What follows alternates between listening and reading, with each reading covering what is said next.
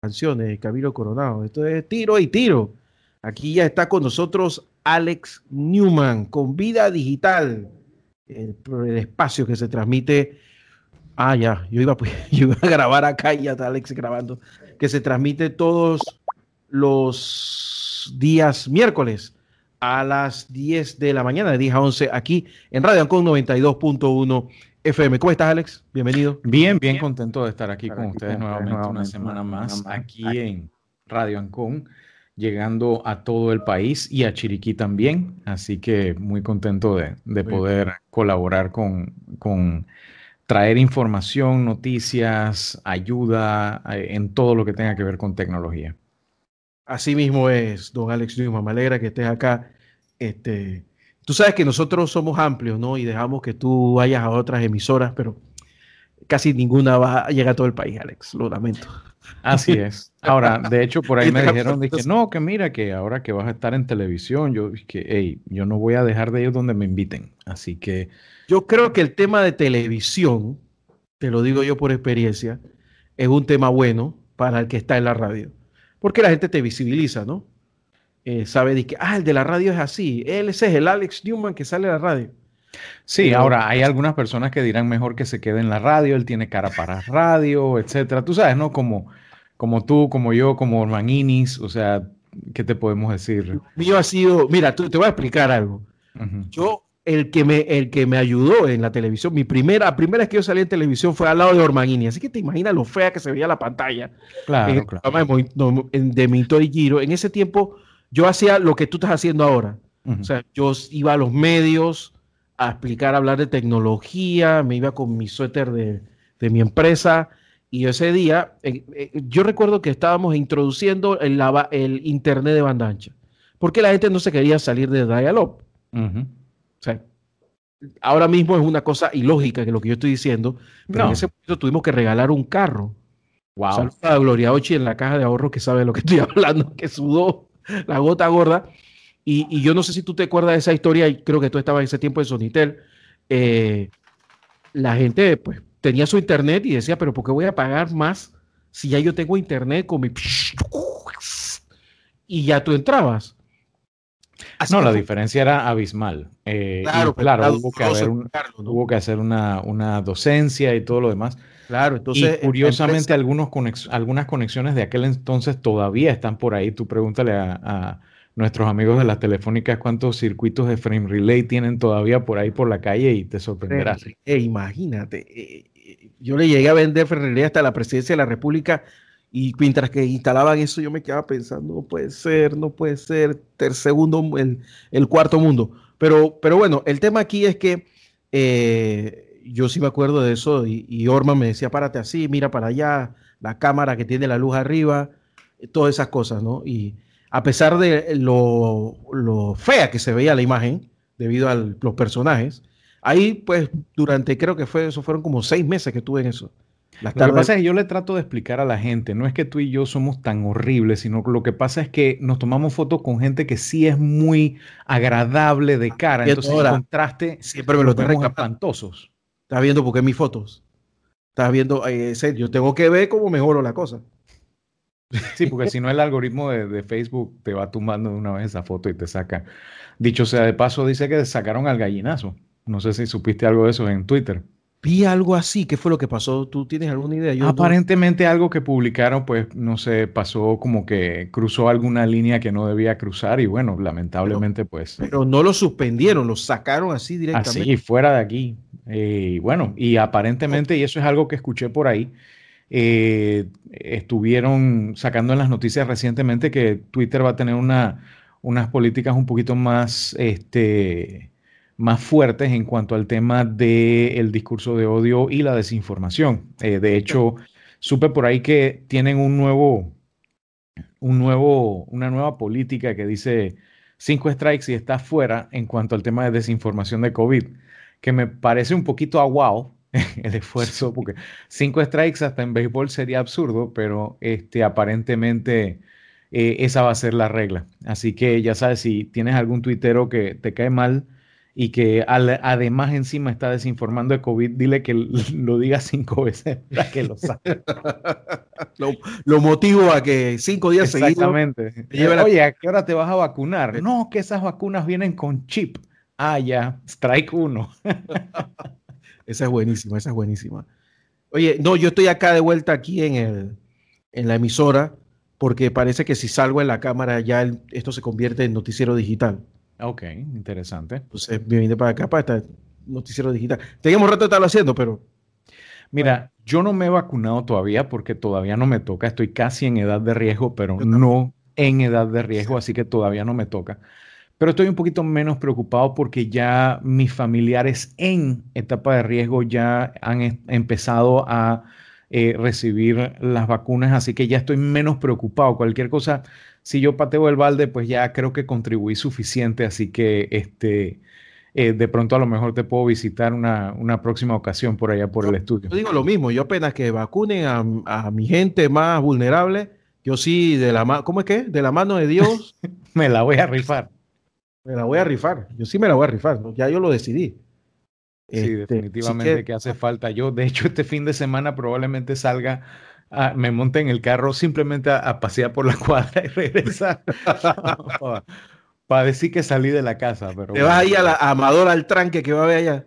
Ojalá, ojalá que haya un tranque. Para disfrutar el tranque. Sí, sí, sí, ese, ese olor a, mar, que yo me imagino que el, coronavirus no, no, le va a gustar ese olor, pero bueno, igual, definitivamente eh, hay, hay como una luz al final del túnel. Eh, tu amigo eh, Joe Biden dice que ya para mayo van a tener suficientes vacunas para toda la población adulta de los Estados Unidos, lo cual es importante. antes de ayer, Joe Biden, antes de ayer o hace unos días, Joe Biden preguntó qué, hacía ahí donde estaba mientras quedaba el curso. Y eso ya me preocupó en serio. Aunque ya lo habíamos dicho antes, ¿no? Pero, pero creo que la cosa se puso difícil ya. Sí, y digo, el gobierno nacional ha tenido muchísimas críticas y todo en cuanto al tema del manejo de la situación, pero se ve como que estamos en una posición de estar entre los primeros cinco lugares, creo, de, la región en cuanto a la velocidad con que se está implementando el tema de la vacunación. Así que al margen de algunos malos ratos que hemos pasado, pues por personas que eh, por, digamos que apagar fuego se han puesto la, la vacuna por ahí, no vamos a decir específicamente quién, antes de que les debiera tocar, pues yo creo que ya eso. Pero a ver, yo, a ver, yo estaba dándole seguimiento a lo que ha pasado en Perú, en, Argentina, y, ponte que aquí hay tres, cuatro capitanes honorarios de bomberos que se vacunaron. Eh, son tres, cuatro. Estamos, allá estamos hablando de 450, 500. 2000. La novia, el novio, el amigo, la amiga. Allá, no, allá es donde no debemos llegar y yo creo que tengo que reconocer que el Ministerio de Salud y las autoridades han evitado que eso pase. Eh, lo que sucedió en Veraguas, que se actuó inmediatamente, es un buena, una buena señal. Tengo que reconocer que la AIG ha estado poniendo las herramientas para tratar, o por lo menos que estén ahí las herramientas, aunque no se usen, para tratar de hacer las cosas lo más, de manera eh, más expedita y con mayor transparencia posible. Y lo que estaba viendo es que el ritmo de vacunación en este momento va muy alto. Em, estamos, creo que ya para el lunes, Panamá alcanza y sobrepasa la media mundial. Qué bueno. O sea que vamos a estar cerca del 3%, llegando al 4% de vacunación de la población. Qué bueno. No, y ojalá que no nos pase como pasó en Estados Unidos también recientemente, que eh, como que hubo un tranque, un accidente en una calle y por el tema de la logística los trabajadores de salud simplemente se fueron a los carros que estaban en el tranque y diciéndole a la gente, mira, tengo las vacunas, se me, ya se me acabó la gasolina, el camión ya se le apagó la refrigeración y esto va a expirar en cuestión de un par de horas, así que te quieres vacunar, firma aquí y vamos para el... Entonces, ojalá ese tipo de cosas no pasen aquí y que se mantenga eh, la distribución correcta y completa como se, esté, como se debe hacer en los próximos días para ver si de pronto, no sé, podemos celebrar, si no, si, no pudimos celebrar carnavales, por lo menos que celebremos fiestas patrias un poco más tranquilamente. Creo que si este es el paso de las vacunas, no vamos a llegar al millón como se tenía planeado este año, pero al, al, ritmo de entregas, estaba calculando que por lo menos la población más vulnerable, o sea, los mayores de 60 años y todo lo que eso conlleva, eh, estamento de seguridad, todo, todo, migración, aduana, todo el que se te ocurra, sí va a terminar vacunado. Eso va a bajar las muertes. Lamentablemente, el tema de las, de las UCI, pues ahí sí va a sufrir un poco, pero eh, las muertes van a bajar muchísimo más, que eso es lo que primero se busca, ¿no? Eh, y eso va a permitir, si es que no se hace, si es que se hacen los cambios, porque yo creo que esto tiene aquí acompañado de los cambios, el presidente tiene que darse cuenta que no tiene el equipo correcto, tiene que cambiarlo. Quizás este no es el momento, pero ya para cuando venga el primero de julio, ahí puede eh, dar el golpe de timón. Eso le va a dar un nuevo impulso al gobierno. Eh, consultoría gratis, por cierto. Si no lo hacen, pues le deseo mucha suerte, pero va a quedar de octavos en la próxima elección. Eh, se lo digo desde ya. Así que tienen dos opciones, o lo hacen bien o lo hacen mal. Punto. Este, bueno, terminada la parte política de vida digital. Los comentarios políticos. no sé qué más tienes ahí, Alex. bueno, una de las buenas noticias, por lo menos eh, un cierto nivel de, buenas noticias, es el tema de la implementación ya de, la...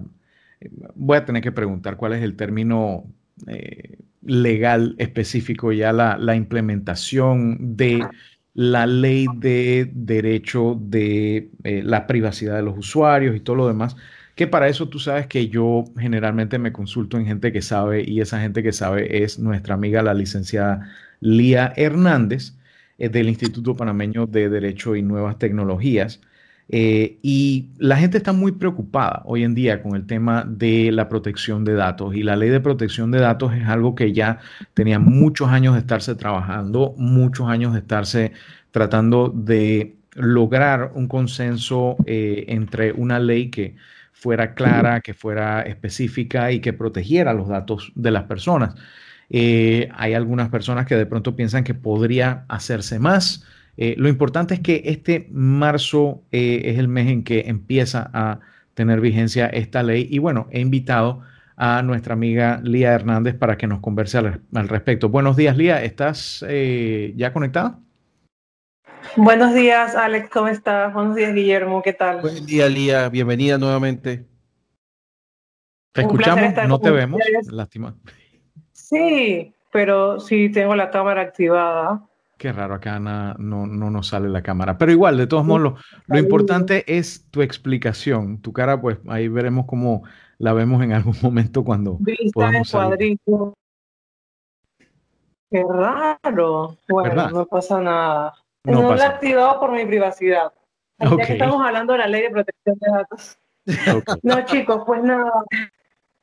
Ya, ya Alex lo ha comentado. Eh, después de un largo proceso que data de aproximadamente, no sé, puede ser cuatro cinco años, porque esto en la administración pasada, bueno, la pasada de la pasada, la administración del presidente Martinelli, ya hubo un intento de presentación de proyecto de ley, esto no quedó en nada, y en la administración de eh, anterior, y en el año 2016 inicia todo este proceso en una consulta pública convocada por ANTAI y por AIG para la, para la, aprobación o la presentación de un anteproyecto, un borrador de anteproyecto que iba a ser sometido a, consulta de todos los, eh, multi, los multiactores interesados en el tema y fue así como pasaron aproximadamente tres años hasta que la ley fue aprobada en tercer debate en octubre del 2018.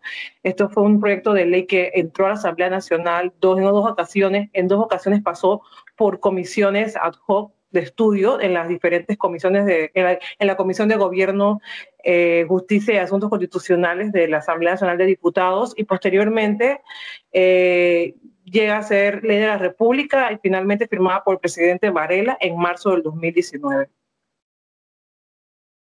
Ahora, en ese sentido, ¿qué debe entender el público en general en cuanto al tipo de manejo que deben tener las empresas en cuanto a su información eh, personal, sus datos personales? ¿Y qué deben entender los emprendedores que por ejemplo, ponen una página web o toman datos de los usuarios a través de redes sociales o lo que fuera, acerca del buen manejo que deben tener de esta información y de cómo les afecta la ley en particular a ambos.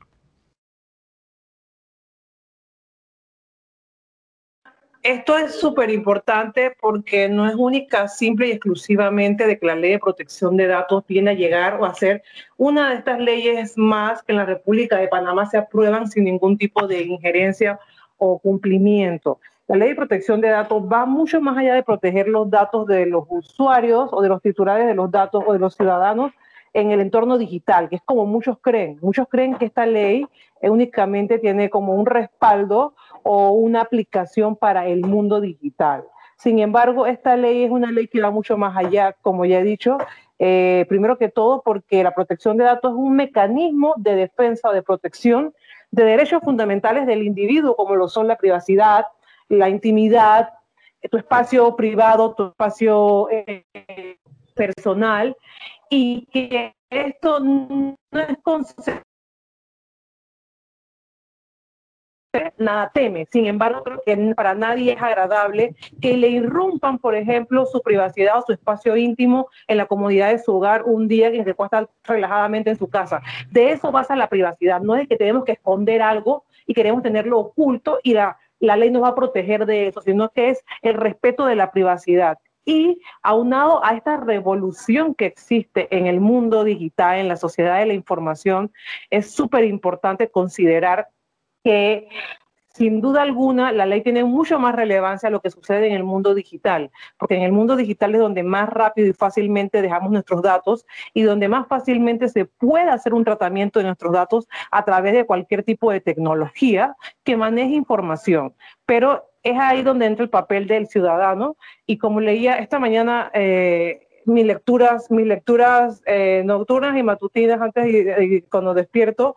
Estaba leyendo un artículo muy bueno de Forbes México que hablaba que la protección de los datos es responsabilidad de todos. O sea, no podemos dejarle únicamente la responsabilidad a la autoridad o al ente regulador de que protege y vele por el ejercicio de los derechos arcos del ciudadano sino que también es responsabilidad del consumidor al momento de qué tipo de información yo cedo y si yo realmente leo para qué se esa información o pongo algún tipo de limitante sobre mi información. Entonces, es una responsabilidad de todos y las empresas, llámese micro, pequeñas o medianas empresas en Panamá, tienen como primera labor, primera función al momento de que esta ley entre en vigor en el país, es delimitar cuáles son los tipos de datos que ellos tratan dentro de la organización para ver, dependiendo de cada tipo de datos, cuál es el tratamiento oportuno que se le debe dar y cuáles son las medidas actuales o la actualización que deben hacer acorde a los estándares tanto de la ley o como a estándares internacionales, ya llámese GDPR,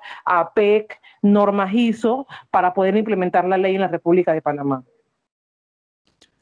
Una pregunta entonces, eh, ¿a partir de qué fecha es que entra en vigencia esta ley? ¿Cómo podemos enterarnos mejor del contenido de ella y su reglamentación y todo lo demás? Y por último, ¿qué sucede con personas con, como por ejemplo hay un señor de apellido Martínez por ahí, que dice, te vendo la base de datos de Certracen, de la Caja del Seguro Social, de, eh, creo que de MISI, de, de, la DGI, de un pocotón de cosas. Eh, ¿Qué pasa con esa gente que está vendiendo? Los datos personales de los demás. Digo, aparte del tema del karma y, de que todo se paga en vida, etcétera, etcétera, el tema de, de, la ley, ¿qué pasa con esas personas que están activamente haciendo daño? vendiendo la información ajena. Y en ese bulto también incluyo a esos que cinco minutos después que tú metes eh, los papeles de, de, tu jubilación, como le pasó a, a tu amigo Irving, Em, a los cinco minutos ya tienen las financieras eh, y los bancos llamándolos para ofrecerles préstamos. ¿Qué pasa con esa gente?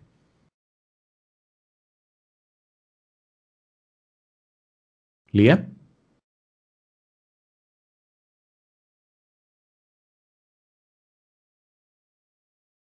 ¿Aló? Error, error el momento de silenciar. Sí, mira, ah, Alex, creo que esa es una, esa es una pregunta súper importante y no únicamente el manejo que utilizan o que hacen ese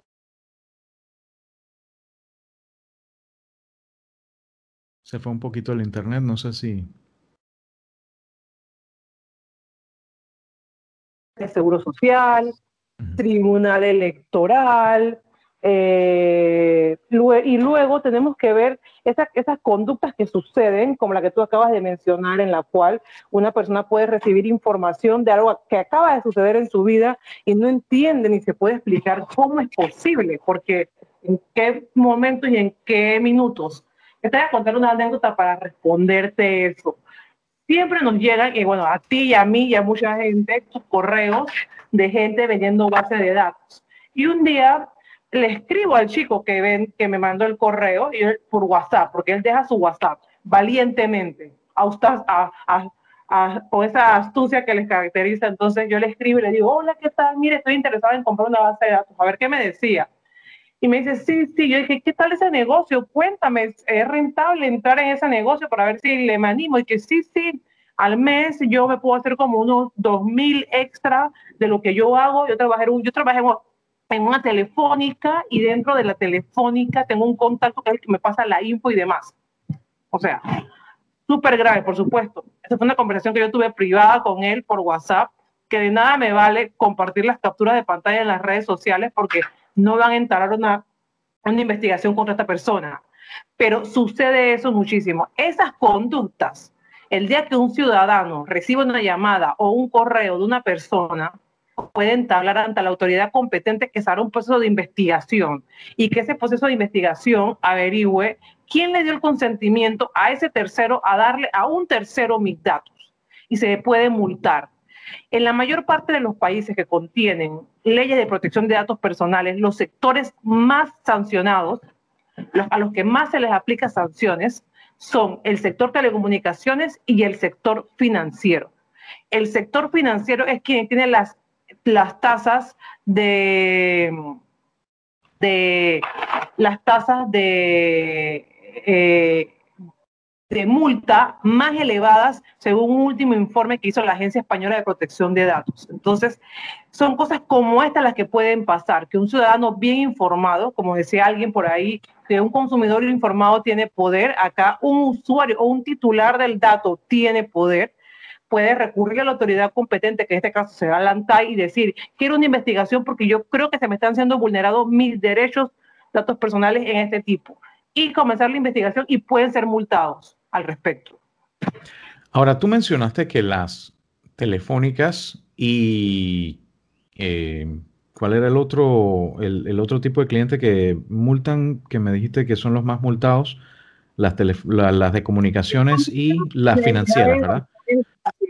Las, multas son realmente lo suficientemente importantes como para crear un cambio en el comportamiento, porque lamentablemente me da la impresión que si la, multa es lo suficientemente baja, lo único que hará la telefónica es subirme dos centavos, quizás el, precio del minuto o la entidad financiera, pues subirme un par de puntos porcentuales el interés de mi hipoteca. Y al final, pues lo meten como costo de hacer negocios. No sé si me explico. ¿Es, ¿Realmente la, ley tiene los dientes que debería tener?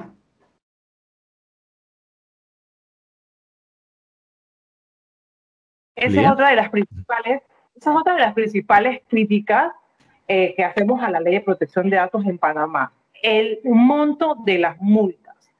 Si bien es cierto, es nuestra primera ley de protección de datos, después de que muchos países de la región, Argentina, Brasil, bueno, Brasil, no, Brasil también acaba de aprobar una ley de protección de datos, curiosamente, Argentina, Uruguay, Chile tengan más de 10 años en el tema.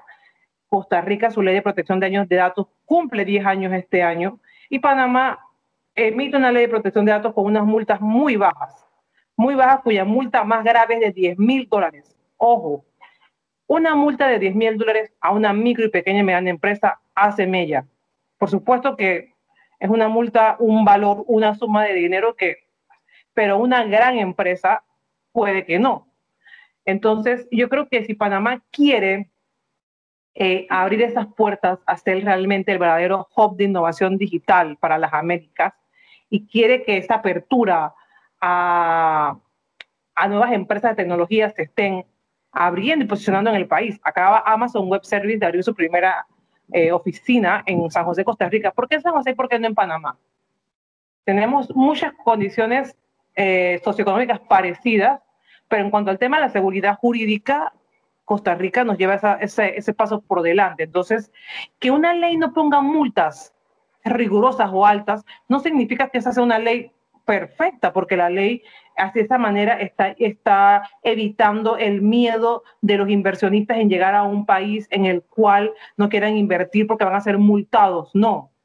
Muchas veces medidas, de medidas sancionatorias altas son medidas que pueden hacer que crean o que vean de que realmente es una ley que se va a tomar en cuenta y que se va a aplicar. Porque mucha gente dice, ah, 10 mil dólares, una empresa grande. esa ley no va, no va a aplicar. Pusieron esas multas ahí como por ponerlas. Entonces, y eso es un ejemplo de lo que ha pasado en Costa Rica. Costa Rica es un país en el cual las multas también son bastante bajas y mucha gente no ha tomado atención al hecho de adaptar la ley a sus organizaciones porque creen que la adaptación, la auditoría y ese proceso de adaptación le va a salir mucho más caro que lo que le puede salir una multa de 10 mil dólares. Sin embargo, y ojo, la ley dice que son 10 mil dólares cuando la multa es muy grave, pero en una sanción o en una investigación se pueden encontrar más de un incumplimiento a la ley de protección de datos. Es decir, incumplimiento al derecho de consentimiento, incumplimiento al, al, principio de finalidad, incumplimiento a las medidas de seguridad idónea y te puedes ir sumando de multa grave, de multa grave y llegar a más a una suma mucho más alto. Entonces, que las multas no sean una excusa para decir, nada, son muy bajas si me van a hacer una multa va a ser mil dólares. Y que tampoco sean, eso, eso en cuanto a las, a las, empresas, a las organizaciones. Y en cuanto al gobierno, que el hecho de poner, o los legisladores, los diputados, que son los que hacen las leyes, y tanto el Ejecutivo que participó arduamente en ese proceso, que las multas bajas no sean una excusa para decir, es que si ponemos multas muy altas, es una manera de darle miedo al inversionista y decir que en Panamá eh, tiene unos procesos coercitivos demasiado estrictos y eso van a impedir que vengan. Ojo, no, muchas veces eso es lo que hace que vean que realmente existe esa cultura, esa preocupación, esa seguridad jurídica para que se cumpla realmente el contenido de una ley, que no es lo que ha pasado últimamente en Panamá con las leyes más novedosas en el tema, temas de cumplimiento normativo y ahora la ley de protección de datos personales. Ahora, ¿a partir de qué fecha es que empieza entonces a, tomar vigencia eso y qué debemos hacer los usuarios entonces para estar mejor informados acerca de esos derechos que tenemos y de cómo podemos cuidar esos derechos eh, y de cómo podemos poner denuncias cuando eso pasa? La ley entra en vigor el 29 de marzo del 2021, o sea, este mes en 26 días. Sin embargo, estamos todavía en espera de eh, la sanción de su decreto ejecutivo que la reglamenta. Como saben, las leyes tienen como los parámetros principales y el reglamento es el que dice mucho más allá qué es lo que se va a hacer a las reglas del juego de esa ley. Ese decreto, ese reglamento, esa reglamentación, ANTAI la pasó al, al, al órgano ejecutivo lastimosamente sin ningún tipo de participación en su reglamentación, ningún sector de la sociedad, ni civil ni empresarial. Bueno, que yo sepa, empresarial no sé, pero civil, por ejemplo, no hemos tenido ningún tipo de participación, ni mucho menos profesional desde el punto de vista de los eh, personas del sector de tecnología o, o sector legal. Y el Ejecutivo tiene eso en la Presidencia de la República y deben esperar porque se sancione. Sin embargo, yo no te podría decir, Alex, estas son las reglas que se van a seguir al momento de investigar a alguien que viola la protección de datos, porque ese reglamento debe poner esas pautas. Y además del reglamento, la institución competente también tiene que emitir mucha documentación, informes, reglamentos, regulaciones, manuales de procedimientos. En países como Colombia, a menudo vemos a la Superintendencia de Industria y Comercio eh, con su delegatura de protección de datos, emitiendo manuales de cómo tratar datos en entornos digitales como el comercio electrónico, el tratamiento de datos para, para menores de edad, tratamiento de datos en la inteligencia artificial, tratamiento de datos, em, no sé, para están haciendo para, para el uso de la, de, la, de la nube, tienen muchos manuales. Este es un trabajo que depende de Plantay. O sea, todo eso no va a estar en una ley, ni va a estar tampoco en la, en la, en, la reglamentación, va a estar las pautas. En la reglamentación se va a profundizar mucho más de lo que dice el texto de la ley, pero si yo sí confío de que se hagan ese, ese debido tipo de manuales y reglamentaciones que son sumamente necesarios para que poder... Este es un tema muy, muy, muy bonito, muy amplio, tiene muchas aristas. Estaba leyendo ayer eh, la protección de datos en el periodismo que está esa, esa, esa, esa disyuntiva de decir, oye, pero es que es información que usa para informar a la ciudadanía. ¿Es de acceso público o es protección de datos? Un informe muy interesante que publicó una compañera mía de la Carlos III de Madrid. Y luego hay el punto de vista de la protección de datos desde el punto de vista de eh, el, eh, la administración pública. Cuando un dato está en posesión de la administración pública es personal o cuando es de uso público y qué uso le deben dar los funcionarios públicos. O sea, no que como está en el Tribunal Electoral mi cédula se la pueden dar a cualquiera, no, porque es mi dato personal de más valor, con eso pueden saber todo sobre mí. Entonces, es un tema de educación. Yo debo decir que la ANTAI ha hecho un par de capacitaciones sobre la materia, no era suficiente a mi parecer, pero que debe seguir concientizando y que debe comenzar también a elaborar, una vez que se apruebe esta reglamentación, a elaborar manuales dependiendo de cada tipo de tratamiento, porque aquí en Panamá utilizamos mucha tecnología que en muchos de los casos es invasiva a la privacidad pero justificamos ese uso de tecnología con que ayuda a la preservación de la seguridad pública o el orden público, como lo es, por ejemplo, las cámaras de videovigilancia que fueron donadas por el gobierno de China a la República de Panamá y que están instaladas por todo el país. Son parámetros y son pautas que debe sentar la autoridad competente, porque, ojo, esta ley pudo haber sido sancionada en el 2019, pero esta ley protege un derecho fundamental consagrado en nuestra Carta Magna, que es la privacidad. Es decir, algo que prima por encima de cualquier cosa. Y espero que no vengan con una disparatada, como suelen pasar en las, en las diferentes administraciones gubernamentales de este país, y digan de que, bueno, es que las cámaras de vigilancia, como se instalaron antes de la ley, no hay que hacerle ningún tipo de estudio. Hay que hacerle un tipo de estudio, no sabemos si son invasivas a la privacidad, qué tipo de, tecnología usan, qué rayo ultravioleta que le llega a la persona o no, por decir cosas.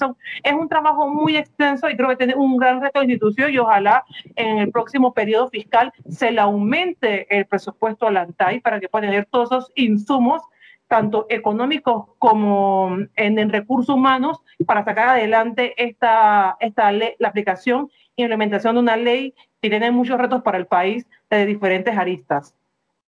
Uno de los temas que pasa con muchas de estas leyes, sobre todo las que tienen que ver con tecnología, y, esto es básicamente donde no solamente se cruzan nuestros caminos, el tuyo y el mío, sino que también es donde tratamos de apoyar.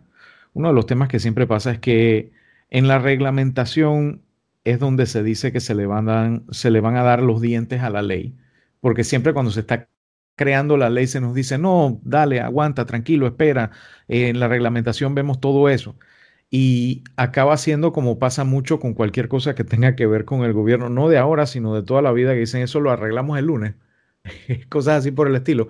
Y este, ¿crees realmente que en la reglamentación eh, se podrá lograr darle los dientes que necesita esta ley?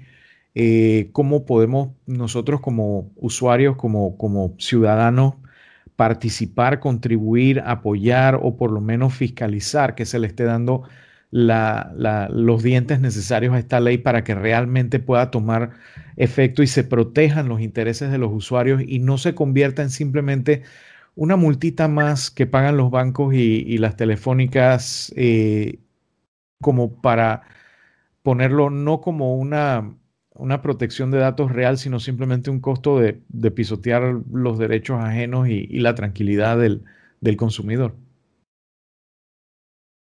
Mira, Alex, la mayoría de estos temas son temas que sobre todo dependen o que se centran o que la base o que el éxito de los mismos es la educación, la concientización de la ciudadanía sobre esta materia.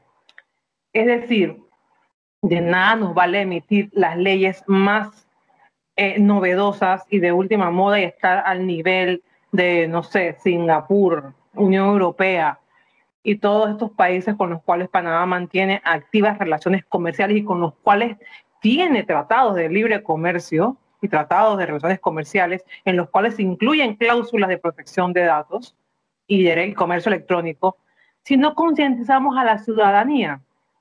¿Por qué? Porque es muy importante que la gente entienda de dónde es la raíz de, de la importancia de esta ley y que no lo vean como una ley hecha por hacer o una ley más para cumplir con estándares y demás. Eh, mira la ley, por voy a poner el ejemplo de la ley de acceso a la información pública que data del año 2002. En ese momento fuimos un país pionero en emitir una ley de acceso a la información pública. Costa Rica, que nos gana en todo en materia legislativa, a la fecha no tiene una ley de acceso a la información pública y Panamá la tiene.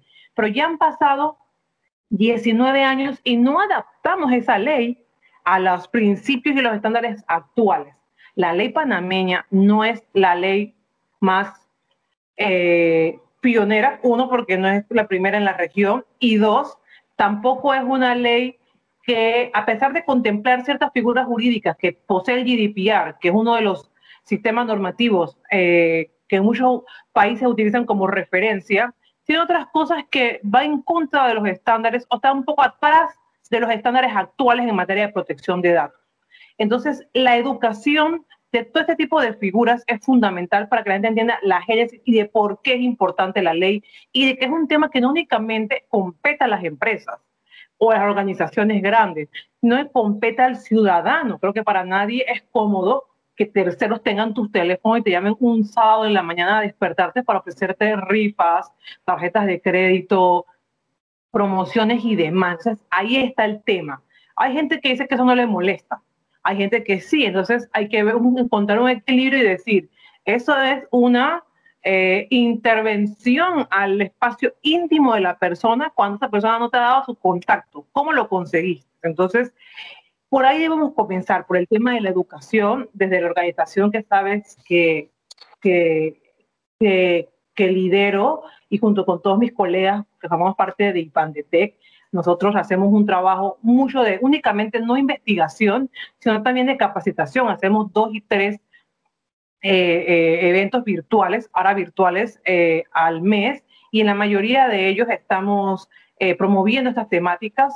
Próximamente, 15 días a la entrada en vigencia, con una organización amiga lanzaremos una campaña para que tengan un poco también de la gente, porque podemos hablar de la protección de datos desde el punto de vista de un tecnólogo como tú, de un abogado como yo, de, no sé, de un comunicador como, como Guillermo, pero desde, la, desde el punto de vista de un ciudadano de pie, ¿cómo lo hacemos? Para que el ciudadano de pie entienda por qué la importancia de esta ley.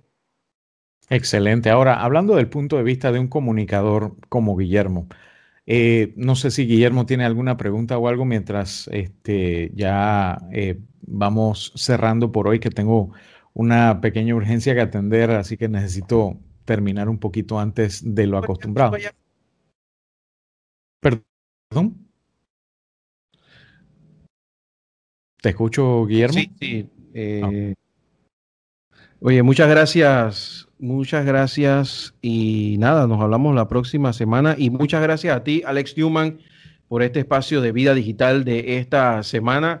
Pues este, vamos a, dejar esto, esto, este tema tan interesante aquí. Vamos a continuar la próxima semana, como todos los miércoles, con vida digital con Alex Newman aquí en Radio Ancon 92.1 FM. Un abrazo grande, Alex. Y muchas gracias, Guillermo. Y muchas gracias también a nuestra amiga Lía. Punto uno FM. ¿Me decir algo, Alex? No, muchas gracias también a nuestra amiga Lía. Recuerden que pueden tener más información acerca de los esfuerzos que está haciendo el Instituto Panameño de Derecho y Nuevas Tecnologías en arroba ipandetec eh, y en mis redes sociales en arroba vida digital con muchísimo gusto. Nos vemos, eh, Dios mediante, la próxima semana. Tienes varios eventos, ¿no? Sí, tengo un par de cositas interesantes y mañana en la noche, pues en, eh, en otro medio, pues a las 7 de la noche van a poder ver tecnología, alcance y solución. Ah, en Canal 4, en la televisión. Vuelves a la televisión. Así es, aunque algunos quieren que me quede en radio, voy a estar en televisión en RPC eh, a las 7 de la noche. Y te deseamos toda la suerte del mundo en la televisión. Muchísimas gracias. Y también le deseamos mucha suerte a los maquillistas y los artistas de efectos especiales que me hacen ver decente en pantalla. Sí, eso es bueno. Ellos son buenos, ellos son buenos. Sí, sí, sí. Ahora, no tan buenos como los que hacen ver eh, agradable a Lim Joen en TVN, pero bueno, ¿qué te puedo decir? sí, ese otro, ese otro nivel. Nos vemos la próxima semana. Gracias, Alex. Son las 10:40 minutos de la